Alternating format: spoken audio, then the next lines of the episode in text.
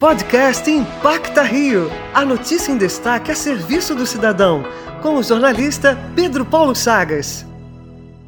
Como o próprio nome já diz, o Vira-Lata por Amor é um projeto emocional. Com todo o afeto do mundo, Emanuele Ribeiro e Renata Brandão cuidam em média de 30 animais resgatados das ruas do Rio. Renata explica como o projeto funciona. Sempre que a gente se depara com um animal na rua, debilitado, que está precisando de resgate, ou tem algum pedido lá na, na nossa página de resgate, a gente faz a divulgação desse pedido, pede o lar temporário. Então, nesse lar temporário, nós fazemos todo o tratamento daquele animal. E depois ele vai para adoção. A gente fica com aquela pontinha de de, sensação de que o nosso dever foi cumprido. Realmente é o nosso objetivo, né? Fazer o tratamento e conseguir uma boa família, isso é muito bom, né? Não, não tem preço, a gente vê que o nosso trabalho está sendo feito e o pouco que a gente faz, a gente sabe que ajuda. Para manter o apoio aos bichinhos, as duas criaram a campanha do Um Real. Emanuele fala sobre a importância das doações. Nós criamos a campanha de Um Real porque a gente tem muitos gastos, né? A demanda é muito grande para ter um projeto, né? Com castração, vacina, temos temos também hospedagem que nós pagamos para os animais. Todo início de mês nós criamos essa campanha pedindo um real de cada pessoa para a gente poder atender a, a, maior necessidade do momento do projeto. Manu, conta pra gente como ajudar o Vira-Lata por Amor nas redes sociais. Entrando pela nossa página, né, no Instagram ou no Facebook. É, no Instagram é arroba Projeto Vira-Lata por Amor e no Facebook é Projeto Vira-Lata por Amor. Para a Rádio Antena 1, Pedro Paulo Chagas.